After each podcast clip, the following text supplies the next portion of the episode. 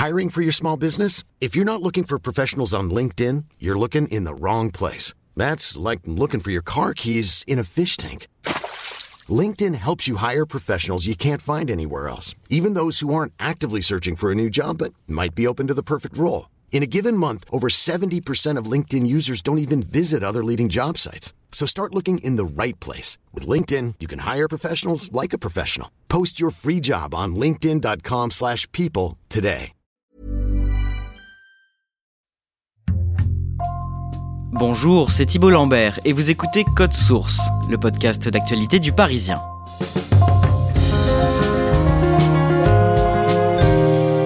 Le vendredi 12 juillet 2013, en début de soirée, un train déraille en gare de Bretigny-sur-Orge, en Essonne. Le bilan est lourd, 7 morts, des centaines de personnes blessées et traumatisées. Selon l'enquête judiciaire, cette catastrophe aurait pu être évitée. Elle est la conséquence d'un mauvais entretien des voies dans le secteur de Bretigny. Un procès très attendu par les victimes s'est ouvert le lundi 25 avril devant le tribunal correctionnel d'Evry-Courcouronne. La SNCF, SNCF Réseau et un cadre de l'entreprise sont jugés jusqu'à la mi-juin pour homicide et blessures involontaires. Code Source fait le point aujourd'hui avec deux journalistes du Parisien, Nolwenn Cosson du bureau de l'Essonne qui couvre cette audience et Vincent Verrier en charge des transports au service économie.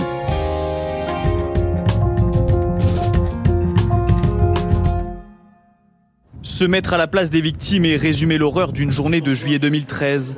Voilà comment la présidente du tribunal correctionnel d'Evry a décidé d'ouvrir le procès de la catastrophe ferroviaire de Bretigny-sur-Orge. Nolwenn Cosson, le procès de la catastrophe de Bretigny-sur-Orge, c'est un procès hors norme. C'est la première fois que le tribunal d'Evry-Courcouronne va accueillir un procès avec autant de parties civiles. Elles sont 175. Cela a nécessité pour accueillir toutes ces personnes d'importants travaux au sein du tribunal. La salle d'assises a été réquisitionnée. Elle a été transformée en salle correctionnelle. Donc le box a été démonté. Et comme la salle est trop petite, ils ont réquisitionné une seconde salle où les parties civiles sont présentes pour pouvoir suivre en temps réel ce qu'il se dit dans la première salle grâce à des écrans qui ont été installés spécialement pour l'occasion. Et s'ils ont besoin, évidemment, ils peuvent se rendre dans la première salle pour intervenir s'ils en ressentent le besoin à un moment donné. La première salle, donc, où siègent les magistrats, est destinée aux proches des personnes décédées et à ceux qui ont été grièvement blessés au moment de l'accident. Le jour de la catastrophe ferroviaire, il y a six personnes qui sont décédées le jour même. Quatre se trouvaient sur le quai et ont été fauchées par le wagon quand il est passé. Deux autres se trouvaient dans le train. Quelques jours plus tard, une septième victime est décédée à l'hôpital des suites de ses blessures. À cela s'ajoutent 21 personnes qui ont reçu des interruptions temporaires de travail de plus de trois mois et qui se trouvaient ou sur le quai ou dans le train et qui ont été grièvement blessées durant l'accident. Qui sont les autres victimes qui assistent à l'audience dans l'autre salle? Ce sont des personnes qui étaient présentes ce jour-là, mais qui n'ont pas été grièvement blessées. Ils ont par exemple reçu des morceaux de ballast quand le wagon s'est couché, des morceaux de cailloux, des projections de cailloux, mais aussi des personnes qui ont été psychologiquement traumatisées par cet accident. Au total, il y a eu 306 victimes qui ont été ou blessées très légèrement ou choquées, traumatisées par cet accident.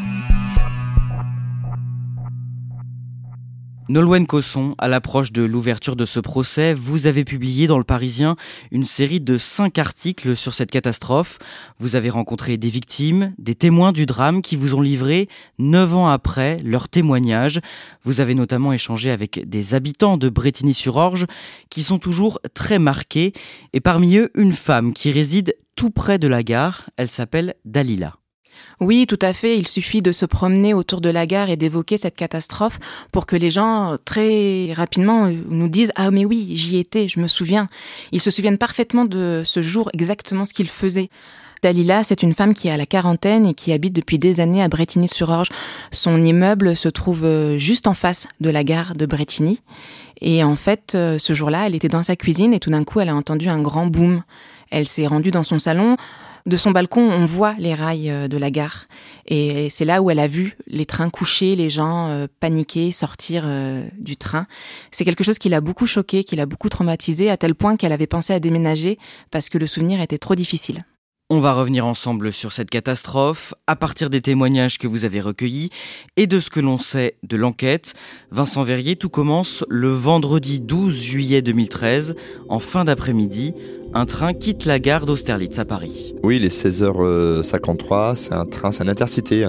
On est veille de week-end du 14 juillet, fête nationale. Donc c'est des périodes de l'année où les trains sont assez chargés, les quais sont bondés.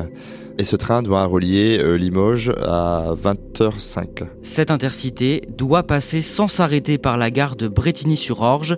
Nolwenn Cosson, c'est une voie très empruntée? Oui, tout à fait. Il y a d'abord le RERC qui passe par là, mais pas seulement. Il y a les trains de marchandises. Et il ne faut pas oublier qu'on est à 30 km de Paris, donc euh, beaucoup d'intercités de TGV empruntent cette voie. Le train entre en gare de Bretigny-sur-Orge à 17h11. En entrant en gare de Bretigny, il a, une vitesse à peu près de, 137 km/h. La limitation, c'est 150. Eh bien, vous avez les, trois premières voitures qui passent, il n'y a pas de difficulté. Euh, malheureusement, la quatrième voiture, ça déraille, ça entraîne toute la fin du convoi. Donc on a quatre voitures qui se couchent sur les voies et une qui vient balayer le quai où attendent des voyageurs. Dans l'accident, le conducteur a le réflexe de tirer le signal d'alarme qui alerte les autres euh, trains qui circulent sur la voie, parce qu'il y avait un train qui venait de Toulouse qui allait entrer en gare et qui lui donc s'arrête à temps. L'un des passagers de ce train, Jean-Luc Marissal, vous a raconté précisément comment il a vécu ce déraillement. Il rentre euh, du travail, c'est un trajet qu'il fait régulièrement, et euh, dans le train, il travaille sur son ordinateur quand tout d'un coup, ça commence à balloter, ça bouge, en fait le train est en train de dérailler, il ne le comprend pas tout de suite, mais lui s'accroche à son siège pour euh, tenir le choc. Il raconte pas exactement ce qui s'est passé, mais en tout cas, quand il reprend ses esprits, il y a des corps partout, les bagages ont volé, et lui se dit je dois sortir de là. Et en fait, il se rend compte qu'il peut pas sortir l'entrée euh, de son train est encombrée. Et du coup, il s'accroche à son siège et en fait, il tape avec ses pieds dans la fenêtre qui était déjà bien fragilisée par l'accident. Et c'est comme ça qu'il sort. Euh, il est blessé, il a du sang partout, mais c'est pas des graves blessures. Il rejoint le parvis où il y a d'autres euh, passagers comme lui qui sont sortis du train. Il retrouve un collègue. Euh, il lui emprunte son téléphone parce que lui, dans la précipitation et dans la peur, il a tout laissé sur place. Il appelle sa famille qui n'était pas encore au courant qu'il y avait eu un accident. Il les rassure comme il peut. Et ensuite, il attend. Vous avez parlé aussi avec Renaud. Son prénom a été modifié pour conserver son anonymat. Il est l'un des premiers policiers à arriver sur les lieux. Quand il arrive sur place, à peu près une demi-heure après le, le déraillement, il monte directement sur le quai et là, de ce qu'il me raconte, c'est qu'il s'attendait à une crise d'hystérie, des gens qui courent partout, paniqués. Et en fait, pas du tout. C'est un silence de mort. Les gens sont très disciplinés, ils attendent. Ils voient des gens blessés, ils saignent de la tête, des jambes, des bras, mais ils ne sont pas grièvement blessés. Les secours sont déjà sur place et s'occupent déjà d'eux. Pendant quelques secondes, il perd un peu euh, son sang-froid et puis très vite il se reprend. C'est un policier, c'est un accident, ça il sait faire. Donc il reprend comme si c'était un accident lambda. Établir un périmètre de sécurité pour éviter que les gens entrent dans la gare. Beaucoup de gens étaient curieux et voulaient voir ce qui se passait. Et surtout, établir un périmètre pour que lorsque les enquêteurs seront sur place, ils puissent mener leur investigation dans les meilleures conditions possibles. Nolwenn Cosson, à ce moment-là, vous travaillez pour un journal concurrent, le Républicain de l'Essonne. Déjà, comment est-ce que vous entendez parler de cet accident? Je suis à la rédaction. On reçoit un coup de téléphone. On nous dit qu'il s'est passé quelque chose en gare de Bretigny. Un déraillement, mais sans trop de détails. Un de mes collègues euh, me dit ah bah je vais aller voir. Euh, on est un vendredi soir. Ça allait être le début du week-end. Donc moi je rentre chez moi. Et quelques minutes plus tard, je commence à comprendre que c'est plus grave que ce qu'on pensait. J'appelle mon collègue et là il me dit non Nolwenn, il faut que tu viennes. L'information vient de tomber. Un train a déraillé en gare de Bretigny-sur-Orge. C'est dans l'Essonne. Il y aurait des victimes. On verra cela euh, dans un instant. Vous arrivez à la gare à peu près deux heures après l'accident. Décrivez-nous l'ambiance sur place. Le quartier est déjà bouclé par les forces de l'ordre. Je me gare très très loin, je remonte toute la gare, il fait très chaud ce jour-là. Je vois des centaines de personnes. Il y a les forces de l'ordre, les pompiers, mais aussi des passagers qui sont pas blessés, mais qui attendent parce que eux devaient rejoindre Limoges et on doit les rapatrier sur Paris pour qu'ils puissent repartir. Il y a un monde fou, les gens veulent savoir, les journalistes aussi, mais c'est très calme. Pas de pleurs, il n'y a pas de cris. Une heure après mon arrivée, on commence à avoir arrivé les politiques, le gouvernement, Manuel Valls qui était à l'époque ministre de l'Intérieur, mais qui était l'ancien maire d'Evry, qui connaît très bien Bretigny-sur-Orge, qui était présent. Et dans le même temps, le président de la République de l'époque, François Hollande, arrive sur place. Je voulais également euh, dire aux familles euh, notre solidarité. Il y a un moment euh, qui va être très long pour l'identification des victimes.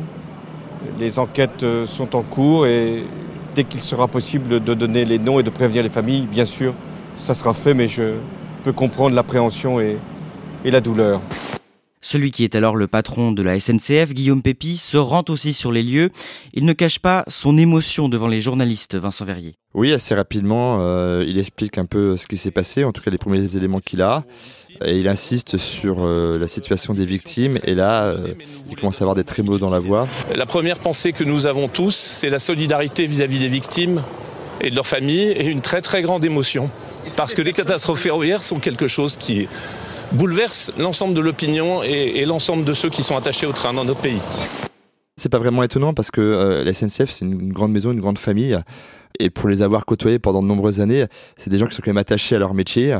Leur job, c'est quand même de faire rouler des trains en toute sécurité. Et là, la SNCF a failli. Donc, euh, du simple cheminot jusqu'à la tête de l'entreprise publique, c'est dur. C'est une journée qui est compliquée. Le soir même, plusieurs experts sont mandatés sur place pour comprendre les causes de ce déraillement. Oui, ils se rendent à la fois sur les voies, dans les bureaux, euh, pour récupérer de la documentation sur les, expertises qui ont pu avoir lieu euh, les, les jours et les semaines précédentes. Et là, euh, assez rapidement, ils se rendent compte que l'origine de l'accident provient d'une éclisse.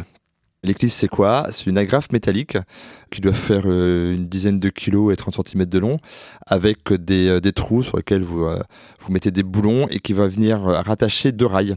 Vous imaginez bien qu'on produit pas des rails de 200 km, elles sont fragmentées, et donc pour les relier, on met ces attaches métalliques. Et ben là, on s'aperçoit qu'une de ces attaches, bah, c'est détachée, euh, qu'elle est simplement rattachée à la voie avec un boulon. Les trois autres boulons sont tombés. Et elle est venue pivoter et s'encastrer dans ce qu'on appelle un cœur de voie. Le cœur de voie, c'est quoi? C'est un endroit où les rails se croisent. Quand euh, cette éclisse vient s'encastrer euh, dans cet espacement où les rails se croisent, ça fait un effet tremplin. Et donc, vous avez les roues du train qui déraillent. Et ils se rendent compte aussi que la portion de voie où, s'est euh, déroulé l'accident est pas très bien entretenue. Ils découvrent des tire-fonds euh, desserrés, voire absents. Alors des tire-fonds, c'est quoi? C'est des, pièces métalliques qui servent à, à accrocher euh, la voie au sol. Ils découvrent des boulots manquants. Donc pour ces experts qui ont l'habitude hein, de traîner leur guêtre sur les, les voies françaises, l'état de cette partie de voie est pas normal. Il y a un problème, il y a un souci. Que répond la SNCF à ces premières constatations? Ce qu'elle va dire euh, suite à ces différents témoignages, c'est que euh, s'il y a un désordre, donc s'il manque des choses dans cette portion de voie, c'est à cause de l'accident. Grosso modo, c'est le train qui a balayé tout, sur son passage, et donc euh, tout est en désordre à cause de ça. Et sa deuxième réponse, c'est de dire aussi, parce que quand les experts viennent sur Bretigny, ils essaient de récupérer la documentation, et la documentation, il n'y a pas grand-chose. On voit pas de rapport très détaillé sur la maintenance qui a été faite, et donc la SNCF dit, bah c'est pas parce qu'il n'y a pas de rapport qu'il n'y a pas eu maintenance. Peut-être que les gens ont fait leur travail, mais derrière, ils n'ont pas rédigé euh, un document qui explique en détail ce qui a été fait.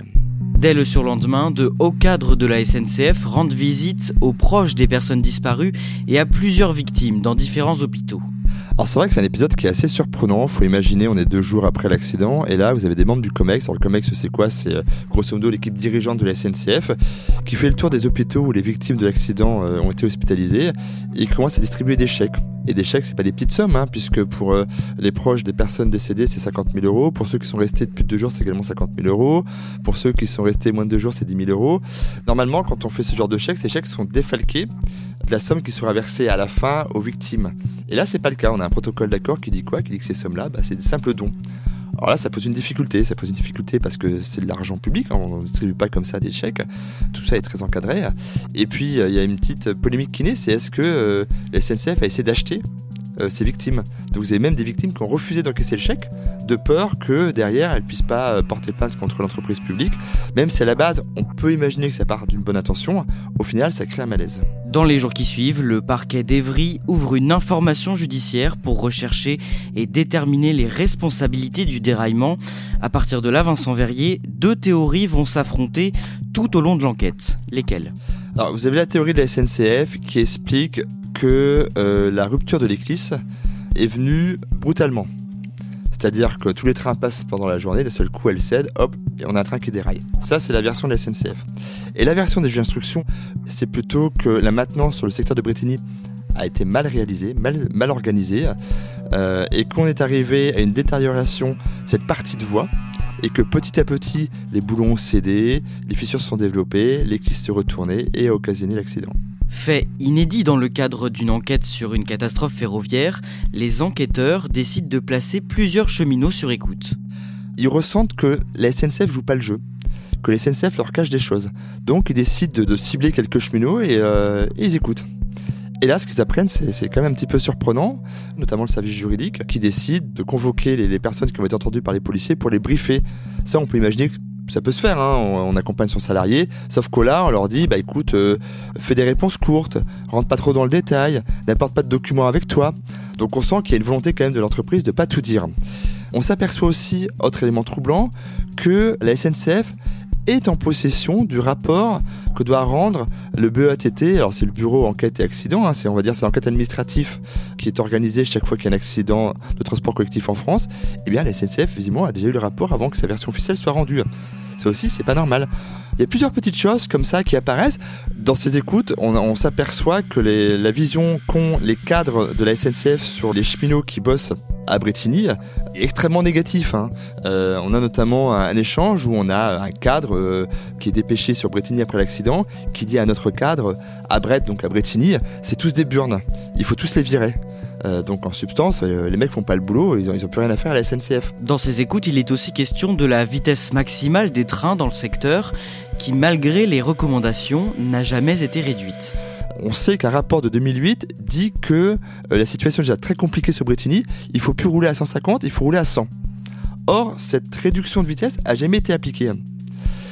Et dans les échanges qu'on a après l'accident, échanges téléphoniques, les experts se disent qu'il faut réduire la vitesse au secteur de Bretigny parce qu'il y a un problème, mais ils hésitent à le faire parce qu'ils se disent si on le fait, ça voudra dire qu'on l'a pas fait en temps et en heure ils préfèrent laisser une situation un peu d'insécurité sur Bretigny plutôt que de corriger tout de suite. Quand ils entendent ça, les enquêteurs, ils sont éberlués. Autre fait qui intrigue les enquêteurs, quelques semaines après le drame, l'ordinateur d'un cheminot en charge de l'équipe de maintenance dans le secteur de Bretigny a disparu. C'est lui qui a normalement dans son ordinateur euh, les rapports de maintenance, etc. Et donc, quelques semaines après l'accident, son ordinateur disparaît. Plus de nouvelles de cet ordinateur pendant plusieurs mois. D'ailleurs, même le vol de cet ordinateur, euh, la SNCF tarde à le déclarer. Et finalement, on le redécouvre, donc il disparaît fin juillet, début août, et il réapparaît euh, euh, mi-octobre. On le découvre dans un, dans un petit atelier à côté de la gare de Bretigny. Et avec cette particularité, c'est que l'ordinateur est vide, c'est-à-dire que tout ce qu'il contenait a disparu, a été effacé. Les enquêteurs ont aussi des doutes sur certains documents que leur fournit la SNCF. Oui, ils se disent est-ce que ces documents ne sont pas des faux? Est-ce que ce ne sont pas des rapports de maintenance qu'on a remplis après l'accident pour expliquer que le travail avait été fait? Et donc ils entendent euh, des cheminots, et donc on a notamment un cheminot qui explique que le soir de l'accident, il y a un cadre un peu, un peu gradé qui, arrive et qui aurait demandé euh, à modifier certains documents. Et quand ce cadre est entendu par la justice, lui dit non, non, non, non, euh, j'ai jamais demandé ça, ces cheminots me chargent, mais moi j'ai jamais demandé ça. En juin 2014, plusieurs rapports émis par plusieurs experts différents sont remis à la justice. Oui, ces rapports sont très éclairants. Très éclairants pourquoi? Parce que ces rapports expliquent comment les boulons se sont désolidarisés de l'éclisse. C'est un problème de maintenance, un manque de maintenance qui a fait qu'à un moment, cette éclisse a cédé. Donc là, on a, on a plusieurs rapports qui viennent dire la SNCF a pas fait le boulot. Après, il faut bien imaginer que la SNCF va pas se laisser faire, et donc elle a demandé euh, plusieurs contre-expertises. Elle a demandé notamment qu'on analyse s'il n'y a pas un problème dans le dans le métal de l'église, du rail, etc. Les retours de ces expertises disent quoi? Ils disent oui, on n'a pas euh, une pièce euh, parfaite, mais il n'y a pas de pièce parfaite dans ce type de métier, donc c'est pas ça qui a causé l'accident. Trois mois plus tard, en septembre 2014, la SNCF et Réseau Ferré de France, aujourd'hui SNCF Réseau, sont mis en examen pour homicide et blessures involontaires. Et cinq ans plus tard, le 10 janvier 2019, un cadre de la SNCF est à son tour mis en examen. D'abord Vincent Verrier, qui est cet homme? Alors il s'appelle Laurent Vaton. À l'époque de l'accident, donc en 2013, il a 24 ans. Et c'est son premier poste en tant qu'encadrant. Il est arrivé euh, quelques mois avant. C'est un jeune homme, visiblement, que, enfin, il satisfait, la SNCF. Il n'y a pas de difficulté particulière. Sauf que, en grattant un petit peu, on se rend compte que finalement, il a du mal à se faire respecter que bah, c'est compliqué pour lui de faire bosser tout le monde, que le secteur de Bretigny il est compliqué à entretenir, à gérer, à contrôler, parce qu'il est sur un terrain fait de glaise.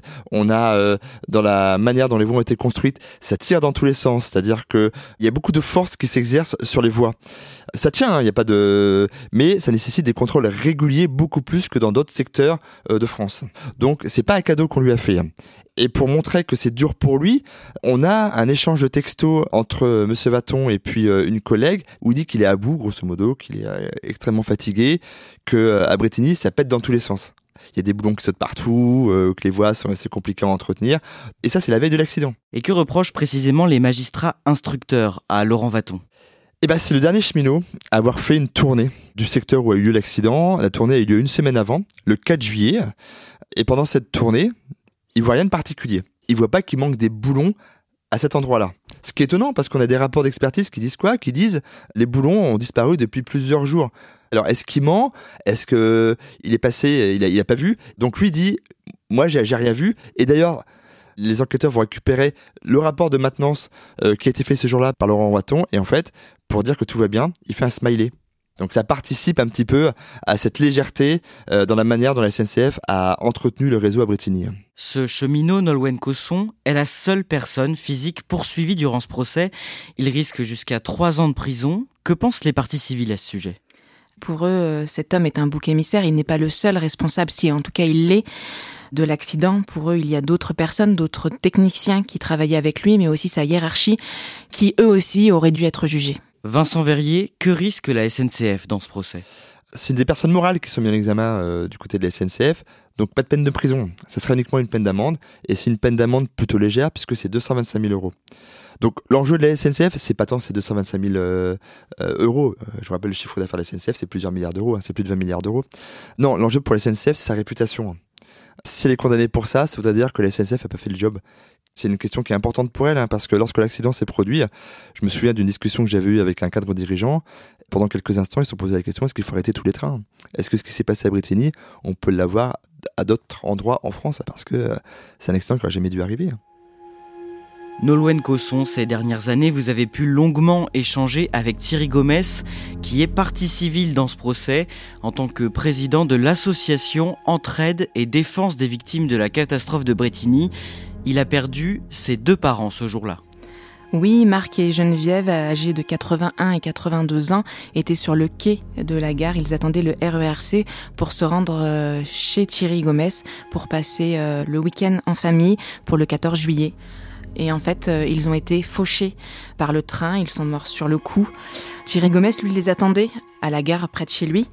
Quand il a vu d'abord les écrans de la SNCF s'éteindre, sans explication. Il a évidemment cherché à joindre ses parents, mais ils étaient déjà injoignables. Le lendemain, il prend sa voiture, il vient sur Bretigny, il fait le tour de tous les commissariats, de tous les hôpitaux, de toutes les gendarmeries. Il se dit que peut-être ils sont montés dans un bus avec d'autres passagers et qu'ils sont dans une autre ville et qu'ils n'ont plus les moyens de le contacter. Il cherche partout, en vain. C'est que le lundi que officiellement il apprendra qu'ils sont morts lors de l'accident. Thierry Gomez et les autres victimes, qu'est-ce qu'elles attendent de ce procès? La vérité. Elles veulent obtenir enfin des réponses. Après neuf ans d'attente, le procès se tient enfin. Ils avaient hâte et aujourd'hui ils veulent comprendre comment et pourquoi cette catastrophe est arrivée. Ils ont aussi hâte d'entendre l'audition de Guillaume Pépi et qu'ils reconnaissent la responsabilité de la SNCF. Merci à Nolwenn Cosson et Vincent Verrier. Cet épisode a été produit par Ambre Rosala et Raphaël Pueyo, réalisation Julien Moncouquiol. Code Source, c'est le podcast d'actualité du Parisien. Nous publions un nouvel épisode chaque soir de la semaine. Pour n'en rater aucun, n'oubliez pas de vous abonner sur votre application audio préférée. Et puis si vous aimez Code Source et que vous voulez nous le dire ou simplement nous laisser un commentaire, n'hésitez pas à nous écrire source at leparisien.fr.